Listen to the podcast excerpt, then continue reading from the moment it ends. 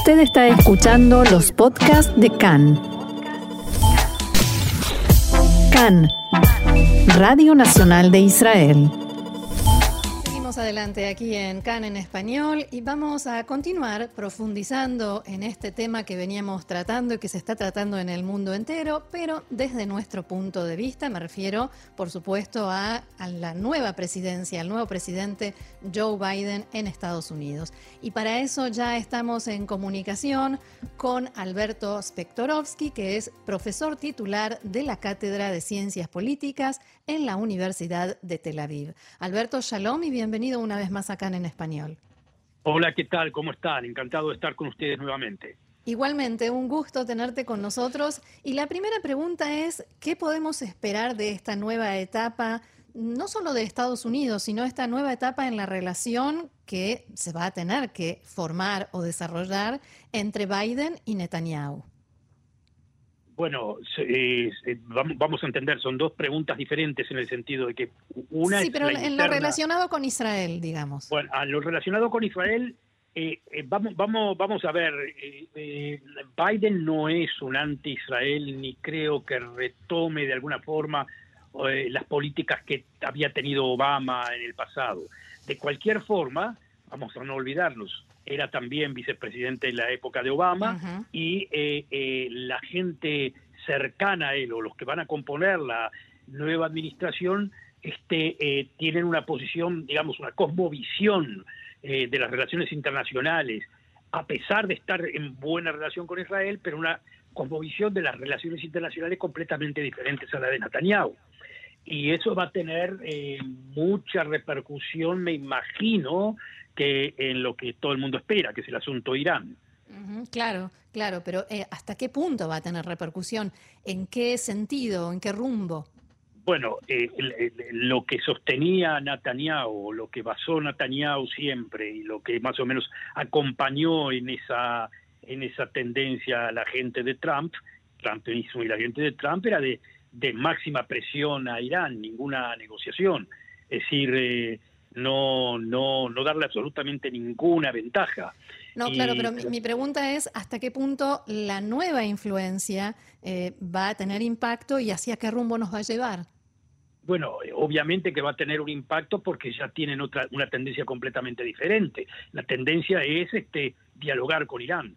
Obviamente que en ese diálogo este, Biden y, el, este, el secretario Anthony Blinken afirman básicamente de que van a plantearle a Irán una negociación no en los mismos términos que se había planteado eh, eh, durante la época de Obama. No, no, digamos, algo que rompa el esquema que tenía anterior con Irán, Estados Unidos con Irán y los países occidentales con Irán, pero a pesar de que Estados Unidos quiere romper ese esquema, o aparentemente lo que dice, de cualquier forma entra en negociación con Irán.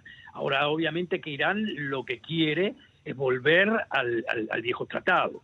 Eh, ¿Qué es lo que queda? Si el viejo tratado o cambiar a un nuevo tratado más en línea con los intereses de Israel, esa es la gran pregunta pero obviamente que Netanyahu no duerme tranquilo con esto. Alberto Diego Mintz lo saluda.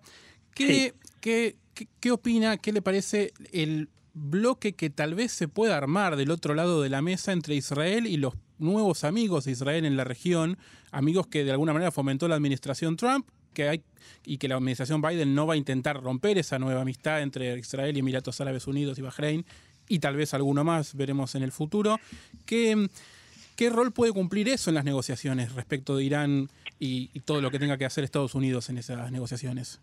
Yo no creo que, eh, eh, eso implique demasiado, es decir, las repercusiones de lo que logre Biden con Irán, eso sí va a repercutir en los tratados de Israel con los países este del Emirato Árabe, eh, Bahrein y lo, lo, que sea, ¿no?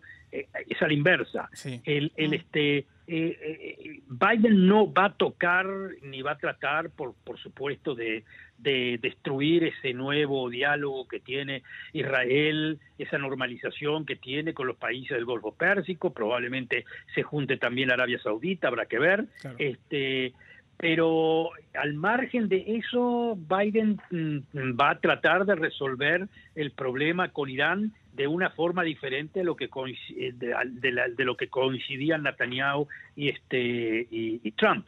Es decir a, través del diálogo. Todo, todo o sea todo lo que Biden presenta en estos momentos es contrario a la tesis este, de Trump, no solamente con respecto a Irán, sino con respecto a las relaciones internacionales en general.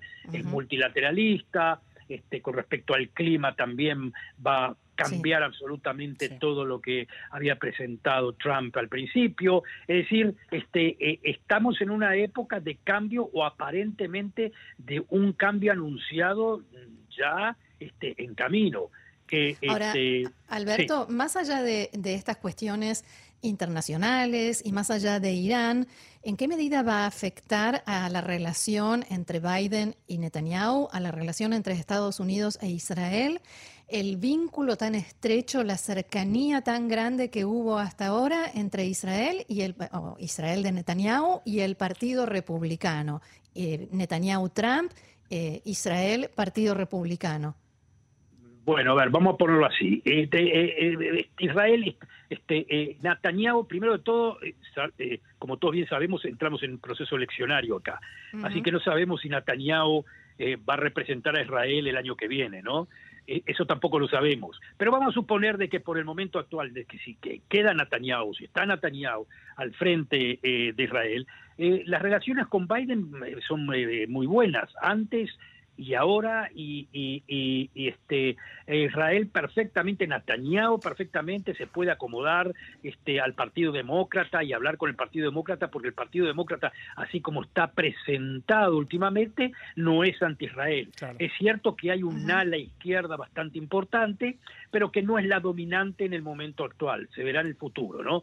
Pero por el momento actual los que están al cargo de la administración eh, eh, de Biden, no solamente que son judíos, que, sino que también no son anti, anti es decir, puede ser de que tengan diferencias con Netanyahu, eso por supuesto, pero yo diría que es al revés, es Netanyahu el que va a encontrar diferencias con ellos, que las va a saber manejar siempre y cuando, siempre y cuando, eso me aventuro a decir, el, este, empecemos a vislumbrar que op, realmente se puede llegar a un acuerdo entre Estados Unidos e Irán. Yo no creo que eso sea posible, pero en, la, política todo es posible. Y si nosotros vemos Claro, si nosotros vemos un acercamiento cada vez más fuerte entre Estados Unidos e Irán, y evidentemente que Estados Unidos le va a decir a Israel y a Netanyahu que esto es a favor de ustedes, esto es a favor de Israel, no se preocupen, al contrario, con esto estamos salvando este, la situación, imagínense, ahora Irán está más cerca del poder atómico que antes y nosotros los estamos controlando, en fin, esa va ese va a ser el argumento. Este, eh, Netanyahu ante eso no, no, no, no va a dormir tranquilo. No sé si Netanyahu o cualquier otro dirigente de Israel. ¿eh? Por último, me gustaría preguntarte, eh, ya se nos termina el tiempo, pero me gustaría no dejar de preguntarte si te parece que la ausencia de Trump va a afectar de alguna manera la campaña electoral de Netanyahu.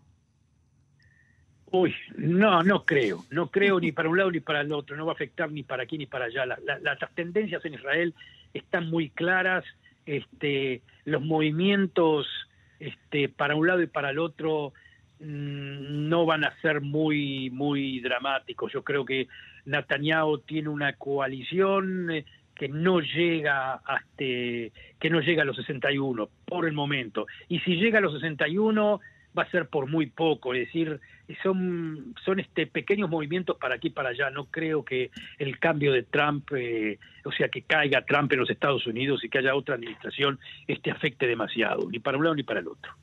Muy bien, Alberto Spektorovsky, profesor titular de la Cátedra de Ciencias Políticas de la Universidad de Tel Aviv. Muchísimas gracias por este diálogo con nosotros y será hasta pronto. Bueno, muchísimas gracias a ustedes. Adiós. Shalom.